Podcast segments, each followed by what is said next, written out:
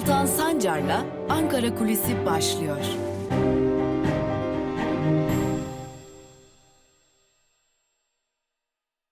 Merhabalar sevgili Özgürüz Radyo dinleyicileri ve YouTube hesabımızın sevgili takipçileri. Haftanın 3. günündeyiz ve tam da dün aktardığımız üzere AKP'nin oy oranlarında ciddi bir eriyiş olduğunu, daha doğrusu bir bütün Cumhur İttifakı'nın oy oranında bir eriyiş olduğunu, Millet İttifakı karşısında Cumhur İttifakı'nın gerilemeye başladığını, özellikle AKP'nin kendi e, genel merkezi tarafından yaptırılan anketlerde de yine sadece ama sadece oy oranları ile ilgili değil Cumhurbaşkanı Erdoğan'ın görev onayı ya da bir daha Cumhurbaşkanı Erdoğan'a oy verir misiniz sorusuna verilen yanıtlarla da öyle görünüyor ki elbette Cumhurbaşkanı Erdoğan'ın oy oranı yine AKP'nin oy oranından daha yüksek çıksa da e, görülüyor ki AKP'nin oyu da Cumhurbaşkanı Erdoğan'ın görev onayı da bir yerde uzunca bir süredir hatta AKP tarihindeki en düşük seviyeye doğru ilerliyor. Dün bunları anlatmıştık. E, neler olabileceğine dair, olası bir seçimde neler olabileceğine dair ihtimalleri e, aslında rakamlar üzerinden aktarmıştık. Ve dün programımızı bitirirken, Ankara kulisini bitirirken peki AKP ne yapacak? Olanı biteni izlemeye devam mı edecek diye sormuştuk. Elbette ki devam etmeyecek demiştik ve bugün bunları aktaracağımızı söylemiştik. Ve tesadüf odur ki AKP'nin neler yapabileceğine dair, neler yapacağına dair e, işaretlerden biri de dün CHP İstanbul Büyükşehir Belediyesi Başkanı Ekrem İmamoğlu'na yapılan düzenlenen bir dosya ve bu dosya üzerinden başlatılan incelemeyle geldi. Öyle dikkat çekici ki CHP'li İstanbul Büyükşehir Belediyesi Başkanı Ekrem İmamoğlu'nun efendim Fatih Sultan Mehmet'in adının geçtiği bir türbeyi ziyaret ederken ellerinizi arkadan bağladınız e, ve yine HDP'li belediye başkanlarını ziyaret ettiniz ve suçluyu övdünüz diyerek İçişleri Bakanlığı e, Ekrem İmamoğlu hakkında bir inceleme başlatıldığını doğruluyor. Ve İçişleri Bakanı Yardımcısı İsmail Çataklı diyor ki evet doğru dosya bize gönderildi. Dolayısıyla her Cumhuriyet Başsavcılığından gelen işlemlere nasıl rutin olarak yapmamız gerekenler varsa bu süreçte yürüyor. Şimdi önemli olan bu dosyanın nasıl hazırlandığı yani e, çok dikkat çekici nokta bu. E, işte özellikle HDP'nin e, ilerleyen dönemlerde seçimlerdeki kilit parti haline gelme e, rolü arttıkça e, işte muhalefet ile özellikle Millet İttifakı ile HDP arasındaki o ayrımın daha da derinleşmesi için yapılan çalışmalar da burada göz önünde bulundurulmalı. Zira İmamoğlu'na HDP'li belediyeleri ki kayyum atanan belediyelerden bahsediliyor. 19 Ağustos'ta 2019'da kayyum atanan belediyelerden yani Ahmet Türk'ten e, Selçuk Mızraklı'dan bahsediliyor ve kendilerini ziyaret etmesi bir suç unsuru olarak sunuluyor e, savcılık tarafından. Öte yandan e, çok dikkat çekicidir ki AKP milletvekilleri aynı anda eş zamanlı olarak sosyal medyada CHP'li milletvekillerine yönelik bazı milletvekillerine yönelik HDP ile görüşme üzerinden HDP ile HDP'lilerle görüşme üzerinden bir kampanya başlattılar. Örneğin HDP, HDP ile sık görüşen e, Diyarbakırlı olan e, CHP İstanbul Milletvekili Sezgin Tanrıkulu'nun Tahir Elçi'nin cenaze töreninden ve Roboski'den Roboski'de mezarlık anmasından fotoğrafları kesilerek biçilerek e, terörist cenazesinde diye paylaşıldı. Geçmişte bunu ATV yapmıştı ama bu kampanya eş zamanlı olarak e, İmamoğlu'na soruşturmanın daha doğrusu incelemenin başlatıldığı gün sosyal medyadan da yürütüldü. E tabi bir diğer yandan e, HDP yönelik Kobani davası yürütülüyor. Geçtiğimiz hafta biz de Özgürüz Radyo olarak Kobani davasını Sincan cezaevi yerleşkesindeki mahkemede takip etmiştik ve hem burada mahkemenin tutumundan hem de e, yapılan e, açıklamalardan çok rahatlıkla görülüyordu ki bu mahkeme, bu yargılama HDP üzerinde uzunca bir süre Demokles'in kılıcı gibi dönmeye devam edecek.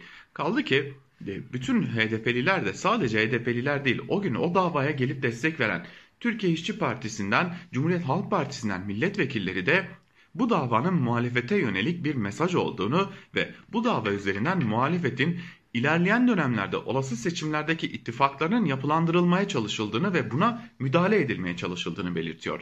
Sadece bu kadar da değil yani sadece siyasete müdahale HDP üzerinden ya da CHP'li belediye başkanları üzerinden yapılmıyor. E, malum e, İyi Parti Genel Başkanı Meral Akşener çok çok önemli bir konumda. E, zira kendisinin oy oranının, partisinin oy oranının daha doğrusu %10'un üzerine çıktığı bütün anketlerle belli olmuş durumda ve %10'dan fazla oy oranına sahip ve giderek artıyor Meral Akşener'in oyu. Neden mi artıyor? Akşener e, pandemi dinlemeden herhangi bir e, zorluk ve engellemelerin karşısında bıkmadan ciddi bir şekilde özellikle AKP'nin geçmişten bugüne kadar en büyük destekçi gruplarından olan esnaflarla çok ciddi görüşmeler gerçekleştirdi. Onların sorunlarını dinledi. Onların sorunlarını Türkiye Büyük Millet Meclisi'ne taşıdı. Mecliste kürsüyü kendilerine bıraktı ve e, aylarca Türkiye'nin e, doğusundan batısına birçok esnafı gezdi. Hal böyle, böyle olunca ve bir e, özellikle ülkenin iç Anadolu bölgesinde ve yine milliyetçi olan lakin muhafazakar olmayan kesimlerden e, Meral Akşener'e yönelik bir tevazu ortaya çıktıkça da e, AKP ve özellikle Milliyetçi Hareket Partisi Akşener'e karşı parti içerisinden belli başlı hareketler başlattılar.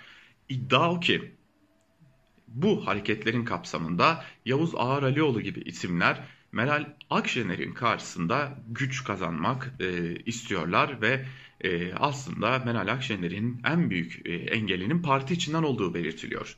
Yani Akşener'in AKP'nin ya da MHP'nin dışarıdan yaptıkları söylemlerle ya da müdahalelerle yıpranmasının çok mümkün olmadığını belirtiyor. Özellikle kamuoyu araştırma şirketleri lakin kendisinin partisinin içerisinden özellikle Ümit Özdağ gibi Yavuz Ağralioğlu gibi çıkışların e, kendisine çok büyük zararlar verdiğini, Akşener'in bu çıkışlardan rahatsız olduğunu ancak Akşener'in bir denge korumak zorunda olduğu için de Bunlara pek de müdahale edemediği de malumunuz ortada Ümit Özdağ partiden ihraç edildi. Daha sonra kendisi istifa etti döndüğü için.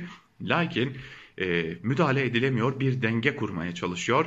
E, parti içerisindeki atamalarla görevlendirmelerle lakin Tüm bunlar Akşener'in hem kendi partisinin içerisinden hem de MHP ve AKP tarafından ablukaya alındığı gerçeğini değiştirmiyor.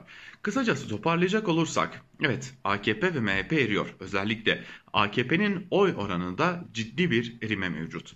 Lakin AKP yarışı ve savaşı kolay kolay bırakmayacak. Ee, henüz AKP açısından ki AKP kulislerinde de bunlar çok rahatlıkla dillendiriliyor.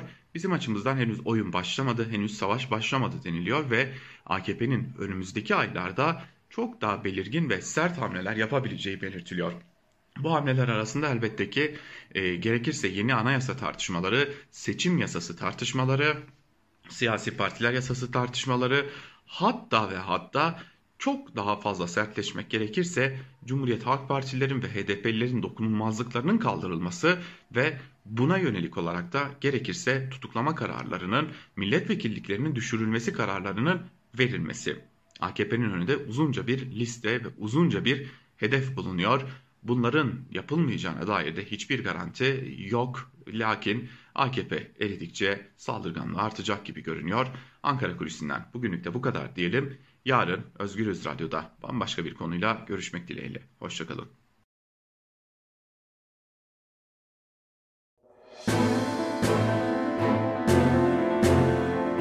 Altan Sancar'la Türkiye basınında bugün başlıyor. Merhabalar sevgili Özgürüz Radyo dinleyicileri. Haftanın 3. gününde Özgürüz Radyo'dan bir kez daha Türkiye basınında bugün programıyla merhaba demiş oluyoruz ve yine her zaman olduğu gibi gazete manşetleri ve günün öne çıkan yorumlarıyla kısa bir Türkiye basınında bugün özetiyle sizlerle olacağız. Her zaman olduğu gibi önce gazete manşetleriyle başlıyoruz ardından da günün öne çıkan yorumlarında neler var gazeteler bugün birinci sayfalarına neleri taşıdılar, neleri gündemlerine aldılar onlara bakacağız ardından da yorumlara köşe yazarlarının gündemine kısaca bir göz atıyor olacağız. İlk olarak Cumhuriyet'e bakalım.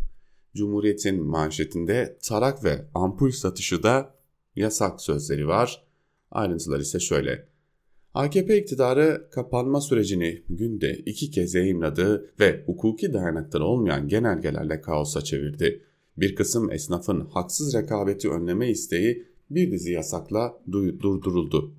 Kapanmayı alkol yasağı ile yaşam biçimine müdahaleye çeviren iktidar son olarak da market genelgesiyle tarak, ampul, kalem ve oyun hamuru satışını yasakladı. Tam kapanmayla yasasız olarak başlayan alkolü satış yasağına dair gerilim devam ediyor. Alkolü, alkol sattığı için dün dükkanı kapatılan Murat Murat'te iki ekip otosuyla baskın yapılır gibi gözaltına alındığını dile getirerek bakkal ruhsatım var ve elimize ulaşan bir yasak kararı yoktu. Uyuşturucu satanlara böyle baskın yapılmıyor dedi. Bu gerçekten de doğru. Evet. Uyuşturucu satılıyor olsa belki de e, o esnaf böyle baskına uğramayacaktı. Cumhuriyet'in bir diğer haberi AKP'li de inanmıyor. Hemen ayrıntılarına bakalım.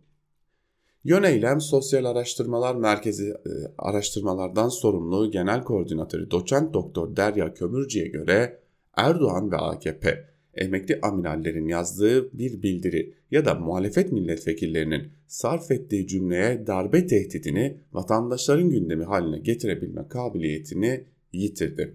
Şöyle deniliyor. AKP kendi seçmenini bile darbe gündemi konusunda ikna etmekten uzak görünüyor. Öyle ki %59.5'i Türkiye'de bir darbe tehlikesi olmadığını düşünüyor. Öte yandan Cumhurbaşkanı Erdoğan seçmenleri 128 milyar dolar konusunda ikna etmekten de çok uzak çünkü %58.1'i açıklamaları tatmin edici bulunuyor. Ve bu pazar bir milletvekilliği seçimi olsa AKP %27.2 oy alıyor, AKP ve MHP oyları her ay giderek düşüyor. Şöyle bakalım kim ne kadar oy alıyor diye e, hızlıca bir göz atalım. AKP %27.2, CHP %17.9, e, HDP %7.5, MHP 5.6, İyi Parti 9.3, Gelecek 0.4, Deva 1.1. Tabi burada %15.9'luk yani %16'ya yakın bir kararsız seçmen kitlesi de bulunuyor ki e, bunların dağıtımıyla bile e, MHP'nin barajı aşması imkansız hale geliyor. Bu haber ile Cumhuriyeti noktalayalım ve gelelim Bir Gün gazetesine. Bakanlığın ihalesi de sağlıksız manşetiyle çıkmış Bir Gün gazetesi ve ayrıntılar şöyle. 2020 yılında kamu ihale kurumuna sözleşme bilgisi ulaşan kamu alımlarında belediyeler yine liderliği kaptırmadı. 44.4 milyar liralık alım yapan belediyeleri 22.1 milyar TL ile Sağlık Bakanlığı izledi. 2020'de Sağlık Bakanlığı'nın yaptığı alımlar bir önceki yıla göre 3 milyar TL arttı. Bakanlık bu alımların 647.4 milyon TL'lik bölümünü doğrudan temin yoluyla yaparken 35.5 milyon liralık bölümünü istisnalardan yararlanarak gerçekleştirdi. Sağlık Bakanlığı'nın görüntüleme ve tahlil hizmetlerinden yemek, temizlik alımına kadar çok sayıda ihalesi şikayete konu oldu. Bakanlığın düzenlediği ihalelere yapılan itirazların neredeyse tamamı kabul edildi. Sağlık Bakanlığı'nın 447 ihalesine itiraz edildi. Kamu İhale Kurulu bu, bu itirazların 421'i hakkında uyuşmazlık kararı verdi. Sağlık Bakanlığı 330 şirket içinde ihaleye katılmayı yasaklama kararı almış habere göre. Tam kapanma değil, tam kapanamama başlıklı bir diğer haberi aktaralım. Salgının merkezi olan İstanbul'da yaşayan binlerce yurttaşın 17 günlük kapanma öncesinde mega kenti terk etmesi uzmanları endişelendiriyor.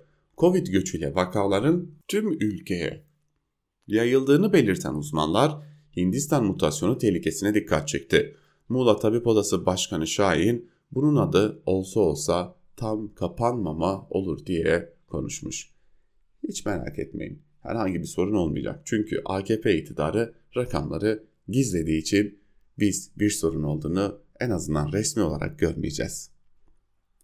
Ve Evrensel Gazetesi üretmek serbest, satın almak yasak manşetiyle çıkmış. Önemli bir noktaya dikkat çekiliyor aslında. Marketlerde gıda ve temizlik dışındaki ürünlerin satışı yasaklandı. Yasaklanan ürünleri işçiler üretmeye devam ederken alınan yasak kararı bu ne yaman çelişki dedirtti. İçişleri Bakanlığı alkol yasağına yenilerini ekledi. Kapanma döneminde marketlerde elektronik eşya, oyuncak, giyim, züccaciye gibi pek çok ürünün satışını yasakladı. Tüketici Hakları Derneği Başkanı Turhan Çakar, işçilerin fabrikaya gitmesine izin var ama satışına izin yok. İş dönüp dolaşıp işçiye ihtiyacını karşılamak isteyen vatandaşa yükleniyor. E, tabii ki öyle. Siz cenazeye gide, gide, gidemezsiniz ama AKP Genel Başkanı ve Cumhurbaşkanı Erdoğan yanında yüzlerce kişiyle cenazeye gidebilir. Ama siz cenazenizi kalabalık bir şekilde, bakın kalabalık dediğimde 20-30 kişiyle defnederseniz muhtemelen ceza kesilir. Bu iş böyle. Siz ee, atıyorum iki aile olarak bir araya gelip iftar yapamazsınız ki yapmamanız da gerekir. Ama Cumhurbaşkanı Erdoğan her gün bir iftar ziyaretinde bulunabilir. Cumhurbaşkanı Erdoğan kongre yapabilir. Bu ayrıcalık sahibi olmak demektir. Ve zaten yurttaşın en çok rahatsız olduğu şey de budur. Artık Türkiye bir e, sadece başkanlık rejimiyle yönetilen bir ülke değil. Aynı zamanda ayrıcalıklı olanların ülkesi ve biz o ayrıcalıklı olanlardan değiliz. Geçelim yeni yaşama. Manşette yerli aşı bulundu. Turizm sözleri yer alıyor. Erdoğan'ın kapanmanın asıl gerekçesi olarak söylediği turizm sezonu yaklaştıkça vaka sayılarında mucize yaşanıyor. Sağlık Bakanı Koca test sayısının düşmesinin vaka sayısını düşürdüğü gerçeğini reddetmeye devam ediyor. Asıl çıplak gerçek ise sağlıkla hiçbir ilgisi olmayan turizm şirketi sahibi Turizm Bakanlığı sözlerinde açığa çıktı. Bakan geleceği öngörerek 17 Mayıs'tan sonra vakaların 5000'in altına düşeceğini ve turizmin şahlanacağını söyledi. Peki kimler ne diyor bu konuya dair? Örneğin Profesör Doktor Mehmet Ceyhan diyor ki tarama yöntemi kullanılsa vaka sayısındaki artışı görürüz. Kısıtlı test yapıldıkça vaka sayısı tabii ki az çıkar. İstanbul Tabip Odası Nisan raporunda ise şu cümleler yer alıyor. Nisan ayı raporunu açıklayan İTO, sağlık sisteminin çöktüğünü söylüyor, bir ayda 21 sağlık emekçisinin de hayatını kaybettiğini dile getiriyor. Bu arada birçok ülke gibi Rusya'nın da 15 Nisan 1 Haziran arası Türkiye'ye getirdiği uçuş yasağı sürüyor. Kapanma süreci yurttaşı canından bezdirmişken İçişleri Bakanlığı her gün yeni bir yasak getiriyor. Ee, öte yandan 17 Mayıs'tan sonra da bu sistem nasıl ilerleyecek? Yani e, komple bir normalleşme mi olacak yoksa nasıl bir sistem uygulanacak o da muamma. Ve gelelim Sözcü gazetesine. Şaka gibi manşetiyle çıkmış ama manşet ikiye ayrılmış durumda. Şaka gibi bir bölümü şöyle.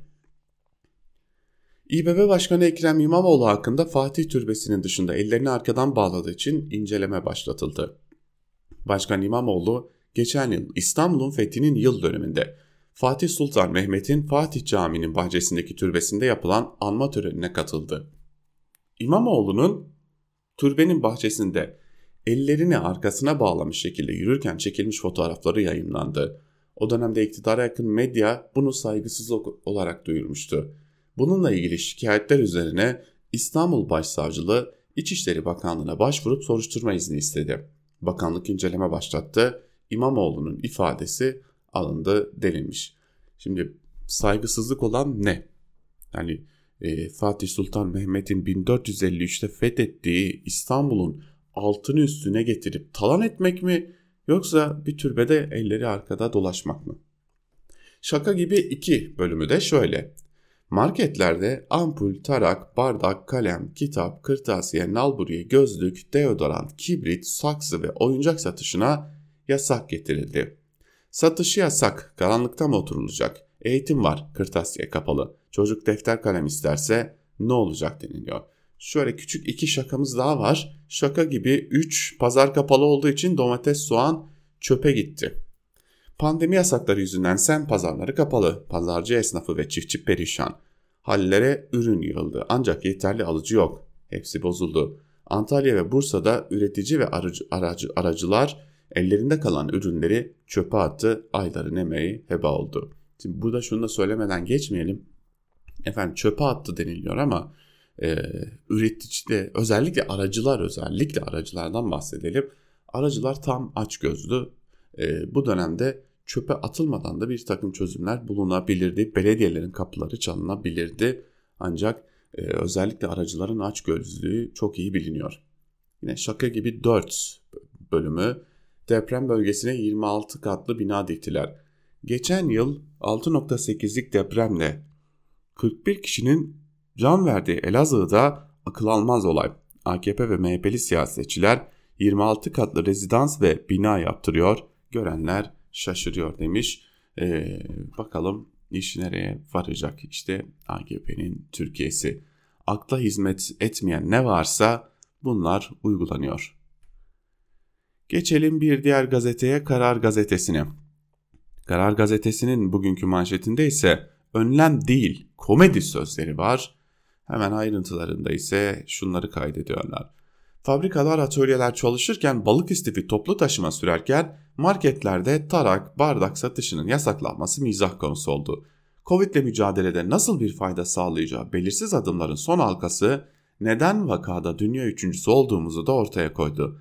Anlamsız yasa, yasağın tek işlevi aşısızlıktan 128 milyara kadar asıl gündem olması gereken konuların perdelenmesi yorumları da yapılıyor. Şimdi her yer kalabalık. İnsanlar işlerine gidiyorlar. Toplu taşıma zaten yoğun. Zaten hala sokakta kapanma yokmuş gibi ciddi bir trafik söz konusu. E, tüm bunlar olmuşken kalkıp bize diyorlar ki efendim tam kapanma var. Hani Necmettin Erbakan'ın hadi oradan diye çıkış yaptığı bir e, grup toplantısı vardı ya. İşte bu iktidara bunu söylemek e, gerekiyor. Peki iktidarın gazetesinin gündeminde neler var? Sabaha bakalım. Aldatılan hakimin yasak aşk takibi diye bir manşet var. Ülkenin başka gündemi yok çünkü sabaha göre. Erdoğan konuşursa manşete çekilir. CHP'li belediyelere yönelik bir iftira varsa o manşete çekilir. Ama halkın gündeminde yoksulluk, saçma sapan yasaklar varsa giderler işte böyle saçma sapan haberler bulurlar. Şu deniliyor. Hakim Osman Ala İBB'den eşine tahsis edilen makam aracının izini dedektif gibi sürerek aldatma şüphesiyle boşanma davası açtı. Evli ve çocuklu İBB Kültür Varlıkları Dairesi Başkanı Oktay Özel ile geç saatlere kadar mesajlaşan eşine belediyenin makam aracı tahsis edilmesi bardağı taşırdı. Hakim boşanma davası açtı. Olaya bakar mısınız? Yani bunu manşetine taşıyorlar. Bu başkanına ellerini arkaya bağladığı soruşturması açtıkları İstanbul Büyükşehir Belediyesi'ni bu yolla e, şey hedef almaya çalışıyorlar diyelim. Şimdi hemen altında 100 maddeli sivil anayasa diye bir haber var. Cumhuriyet'in 100. yılında 100 maddelik yeni anayasa önerimizin hazırlık aşaması tamamlandı. Cumhurbaşkanlığı sistemini kurumsallaştırmak Türk milletine borcumuz. Artık uzlaşmak ve 100. yılı taşlandıracak yeni bir anayasa hazırlamak milli vecibedir.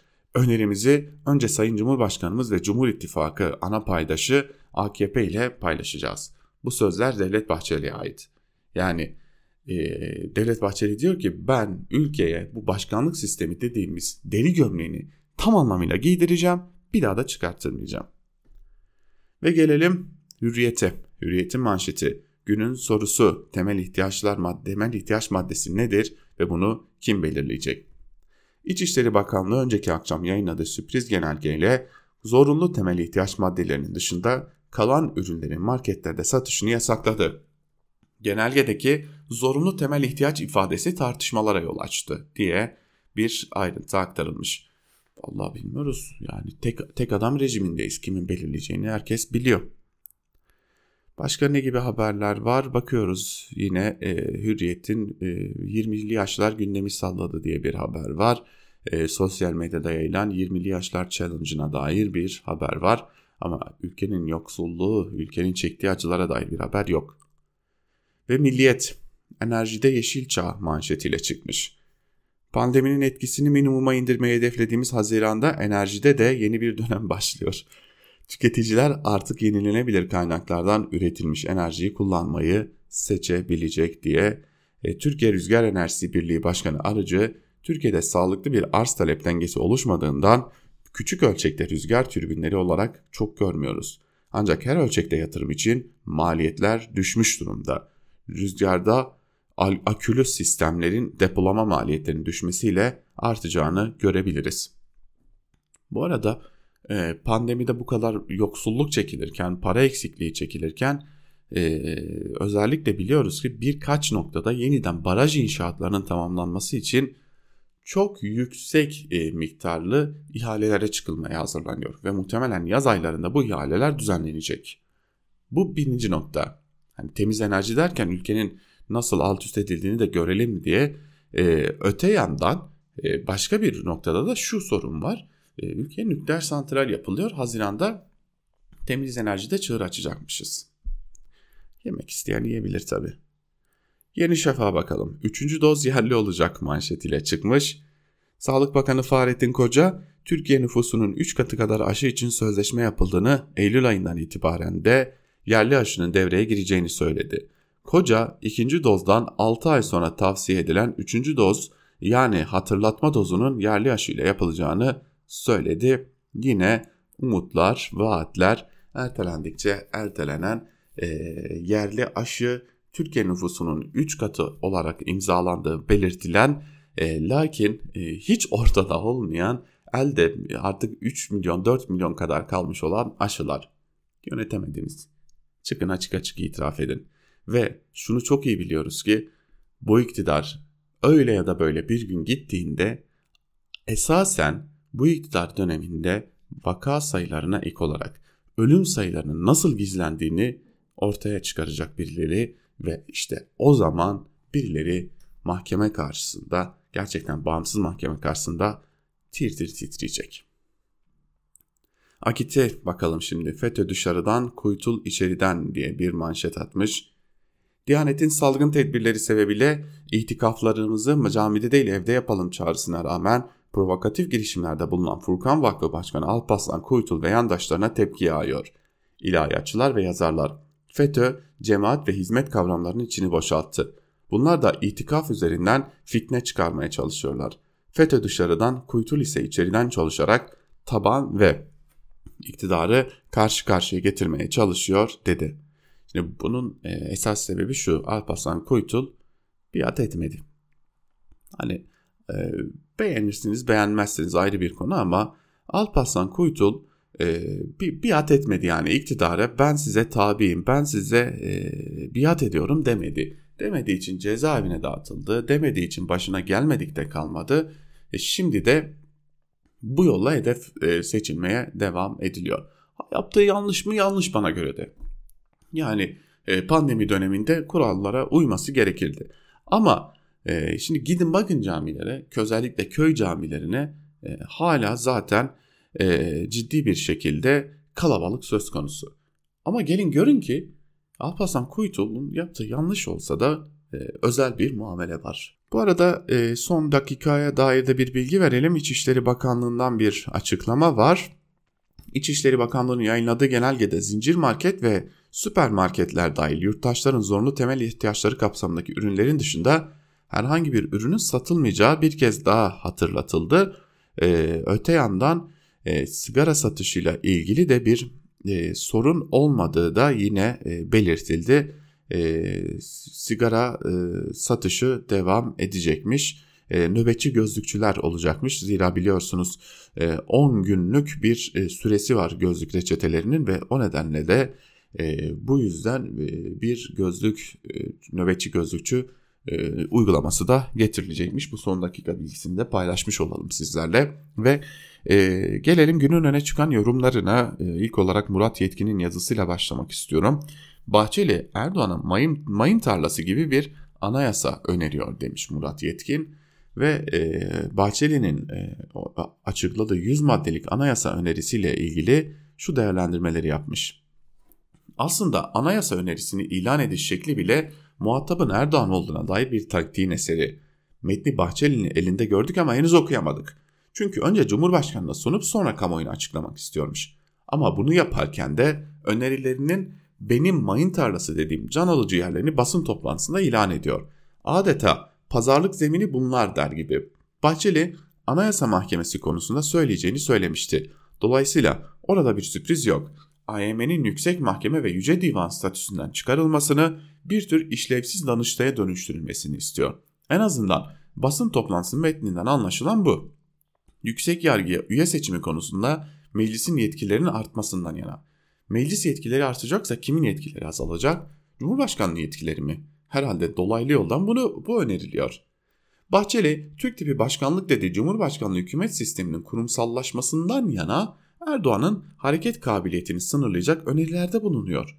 Buradan demek ki mevcut haliyle kurumsallaşmaya ihtiyaç duyduğu sonucu çıkarılabilir çünkü. Bu çerçevede en çarpıcı önerisi başkan ve iki başkan yardımcısının seçimle göreve gelmesini önermesi. Özellikle Cumhurbaşkanı demiyor, başkan diyor. Yani bu anayasaya göre Cumhurbaşkanı yardımcısı olacak olarak siyaset dışı bir ismi atamayacak. Önce duyurulacak, seçime girecek, vatandaşın oyuyla gelecek. Dolayısıyla Cumhurbaşkanının canı istediğinde değiştirilemeyecek. Yardımcı sayısı azaltılıp artırılamayacak. MHP lideri 2023 seçimlerine AKP ile sadece müttefik değil, ortak olarak mı, bir tür koalisyon ortağı olarak mı girmek istiyor?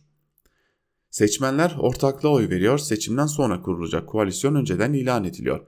Oysa 2017'de tartışmalı bir halk oylamasıyla geçilen Cumhurbaşkanlığı hükümet sisteminin en önemli gerekçelerinden biri koalisyonlar devrini bitirmek olarak ilan edilmişti.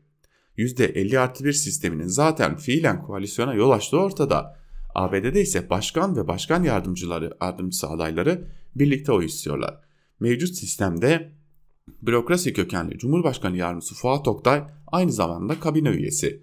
MHP lideri de kendi önerdiği anayasa metninde iki başkan yardımcısının kabine, kabine üyesi olmalarını öngörüyor ama kabinenin de anayasaya dahil edilmesini günübirlik çıkan Cumhurbaşkanlığı kendi ısrarlı kullanımıyla bakanlık kararnamelerle değiştirilebilir halde olmamasını istiyor demiş Murat Yetkin ve yazısının bir bölümünde şunu da söylüyor.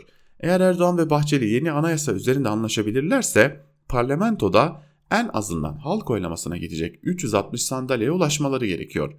Bunun doğal sonucu olarak ekonomi erken seçim için uygun olması da milletvekili transferlerinden HDP üyeliklerinin düşürülmesi suretiyle ara seçimi zorlamasına dek parlamento operasyonlarına hazır olmak gerekiyor demiş Murat Yetkin. Yine tam bu konuya dair bir diğer yazıyı da e, paylaşalım sizlerle. E, Cumhuriyet gazetesinden Tuncay Molla oldu. Diyor ki Bahçeli'nin çıkışı sarayı başkanlığa vidalamak için ve e, yazısının bir bölümünde de şunları kaydediyor. MHP lideri Devlet Bahçeli başkanlık sistemini kurumsallaştıracak yeni anayasa metni hazırladıklarını açıkladı. Kötü yönetimin tekelleştiği, sorunların kör düğüm olduğu başkanlık sisteminde Devlet Bahçeli neden ısrar ediyor? Çünkü %50 artı 1'e dayalı sistem Erdoğan'ı Bahçeli'ye mahkum etmiş durumda. Siyasetin bulanık filmini geriye saralım. Akşener'in MHP'de dengelerin büyük çoğunluğu ile genel başkanlığı almasını Devlet Bahçeli Erdoğan'ın desteğiyle engelleyebildi. Bahçeli, Erdoğan'ın bu desteğine karşılık AKP'nin yenilgiye uğradığı 2015 seçimlerinde saraya can simidi uzattı. AKP'ye karşı kurulacak ittifakta yer almayacağını söyleyen Bahçeli, Türkiye yeniden seçime götürdü ve Erdoğan o seçimde kaybettiği iktidar koltuğuna yeniden oturdu. Bahçeli, MHP'deki Erdoğan Türkiye'deki iktidarını korudu. Karşılıklı iktidar servisi iki lideri birbirine bağladı. Erdoğan'ın güvenlik politikalarında ve terörle mücadelesindeki dönüşümü Devlet Bahçeli'nin eseri. Şimdi Bahçeli yeni anayasa dedi ve 100 maddelik tasarı hazırladıklarını açıkladı. Tasarının merkezinde başkanlık sisteminin devamı metindeki hal ile kurumsallaşması var. Bahçeli neden bu çıkışı yaptı? Çünkü bizim de bir süredir gündeme getirdiğimiz iktidar senaryosu içinde Erdoğan'ın parlamenter sisteme dönüş yaparak en fazla sandalye sayısıyla iktidarını devam ettirme seçeneği bulunuyor. Başkanlık sisteminde hiçbir koşulda %50 artı biri bulamayan Erdoğan'ın parlamenter sistemde hala şansı var görünüyor. Peki Erdoğan ne yapar? Başkanlık sistemindeki riski almayıp iktidara daha yakın olduğu parlamenter sisteme dönmeyi kabul eder mi? Bahçeli'nin başkanlık ısrarını geri çevirebilir mi? Deneyimli siyaset insanı Emin Şirin'le konuşuyorum. Eski sisteme dönüş masada seçim öncesinde devlete karşı işlenen suçların affedildiğini duyarsak da şaşırmam diyor. E, bu yazıyı böyle devam ettiriyor Tunca Molla Reisoğlu. Gazete Duvar'dan Kemal Can ise çuvallama günleri başlıyor. Başlıklı bir yazı kaleme almış ve yazının bir bölümünde şunları kaydediyor. İktidarın birilerine ayrıcalıklar sağlarken birileri için hayatı nefes alınamaz hale getirmesi hiç yeni değil en azından 6-7 senedir bunu ilan ederek hatta göze sokarak yapıyor. Çok daha uzun süredir bazıları hiç değişmeyen, bazıları ise zaman zaman değişen, ötekiler hemen her alanda baskı ve haksızlıklardan paylarını fazlasıyla alıyor. Küçük bir azınlığa sağlanan ekonomik ayrıcalıklar daha kalabalık bir grup için sembolik hediyeler, hamasi gürültüler eşliğinde normalleştiriliyor. 5 müteahhit ihalelere gömülüyorsa, iktidar elitleri çifter maaş alıyorsa, size de Ayasofya'yı açtık sağa sola artık Türkiye eski Türkiye değil çemkirmesi için imkan verdik deniliyor. İtibardan tasarruf etmeyenler destekçileri kuru övünmeyle yetinsin istiyorlar. Bunlara rağmen iktidarın toplumsal desteğinde yani oy tabanında son yıllara kadar çok dikkate değer bir düşme izlenmedi.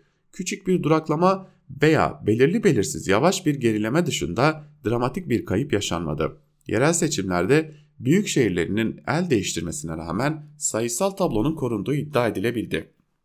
Bu durum kutuplaştırma ve kimlik siyasetinin efsanevi konsolidasyon becerisiyle açıklandı.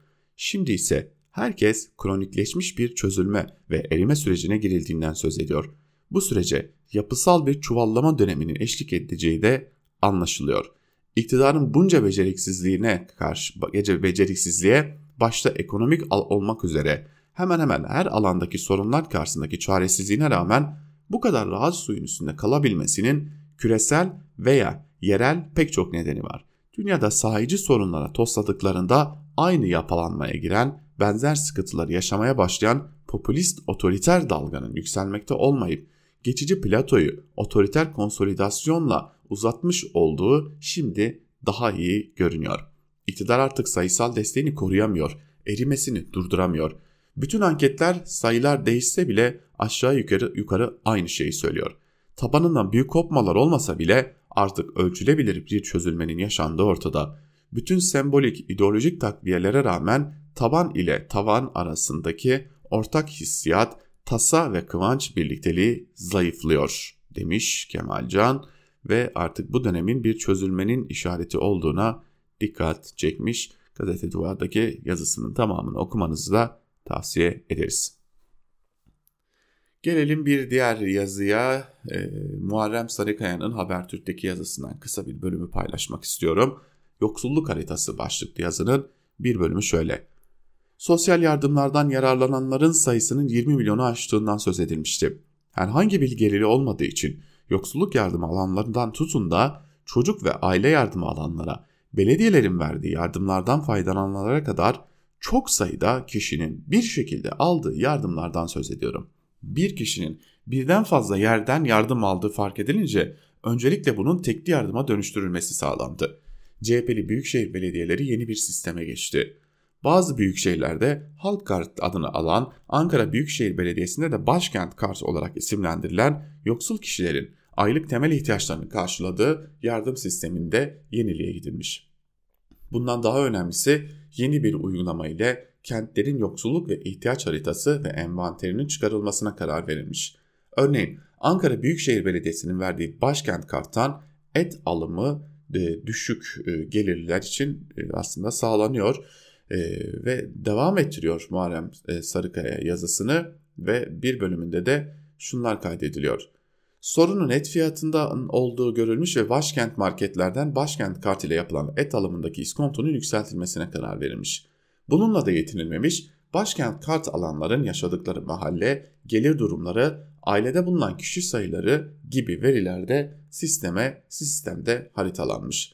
Bunun CHP'li bütün belediyelerde uygulanmasına karar verilmiş. Yerel yönetimlerden sorumlu Genel Başkan Yardımcısı Seyit Torun bu sayede Türkiye'nin yoksulluk haritasının mahalle ve gelir düzeyini de baz alacak şekilde çıkarttıklarını belirtti. Torun'un verdiği bilgiye göre İstanbul'da kart alanların sayısı 1.2 milyona ulaşmış. Bu kartlara 250 ila 800 lira arasında yükleme yapılmış. Ankara'da ise 112.785 aileye verilen kartlara 400 lira yüklenmiş. Bir günlük işlem tutarı 14 milyon 373 bin 373 lira olurken toplamda 45 milyonluk ekonomik e, ekonomi kentin bütün sistemine yayılmış. Oysa geçmişte sadece kolilere doldurulan gıda maddesi satışından belirli bir esnaf yararlanıyor, evinde var olan üründen ikinci kez gönderiliyor. İhtiyacı olanı almakta zorlanıyordu. Ankara Büyükşehir Belediyesi uygulamakta olduğu başkent kartı yaygınlaştırıp herkesin kullanabildiği bir karta dönüştürme kararı da almış. Şimdi diyeceksiniz ki bu yazıyı neden paylaştınız? Bu yazıyı aslında e, giderek zorda kalan iktidarın neyin karşısında zorda kaldığını göstermek açısından biraz paylaşmak istedik. Bunun karşısında bir şeyler de yapılacak tabi. Neler yapıldığını da T24'ten Mehmet Yılmaz aktarıyor. Kurt kuzuyu yiyecek bahane arıyor diyor ve yazısının bir bölümünde şunları kaydediyor. Ellerini arkadan bağlamak suretiyle Fatih Sultan Mehmet Türbesi'ne saygısızlık yapmak suçunu yaratan zihniyet ile derenin altından su içen kuzunun kurdun suyunu bulandırması arasında ciddi bir bağ var. Amaç kuzuyu yemek olunca pozisyon fark etmiyor çünkü. Savcının Ekrem İmamoğlu hakkında ön inceleme başlatmasına yol açan uydurma suçlardan biri de İmamoğlu'nun HDP'li bazı belediyeleri ziyaret etmesi var. Savcı Bey'in beyin hayal gücü o kadar e, geniş ki yarın mesela ciğer dürüm yedi diye de İmamoğlu hakkında soruşturma izni talep edilebilir. Şunu artık kabul etmemiz gerekiyor ki eski ortaklarına göre suç uydurma konusunda daha yeteneksizler. İmamoğlu'nun olası Cumhurbaşkanlığı adaylığını önlemek için insanları daha az güldürecek bir suç, suç icat etmelerini beklerdim. Yakında Ankara Büyükşehir Belediye Başkanı Mansur Yavaş hakkında böyle garip suçlamalar nedeniyle ön inceleme başlatıldığını duyabilirsiniz. Sakın şaşırmayın. Emin olun ki bunları Meral Akşener için uydurulacak soruşturma konuları takip edecektir. Araştırma sonuçları Recep Tayyip Erdoğan'ın hiç bitmeyecekmiş gibi görünen iktidarı için artık kesintisiz alarm zillerinin çaldığını gösteriyor. Alarm zillerinin gürültüsünden şaşkına dönen ördek de suya artık tersinden dalmaya başladı bu açıkça görülüyor. Geçtiğimiz hafta da dikkatimizi çekmeye çalıştım. Yapmak istedikleri şey Türkiye'de demokratik muhalefeti ve siyaseti yapmayı yasaklamaktır. Ana muhalefet partisinin genel başkanı dahil 18 yöneticisi hakkında FETÖ'nün siyasi ayağı broşürü için hazırlanan iddianame de aynı planın bir parçasıydı diyor Mehmet Yılmaz ve iktidarın derdinin ne olduğunu aktarmış oluyor. Biz de Yılmaz'ın bu yazısıyla birlikte bugünlükte Türkiye basında bugün programını noktalıyoruz. Daha iyi gelişmelerle karşınızda olabilmek umuduyla bizden ayrılmayın diyelim. Hoşçakalın.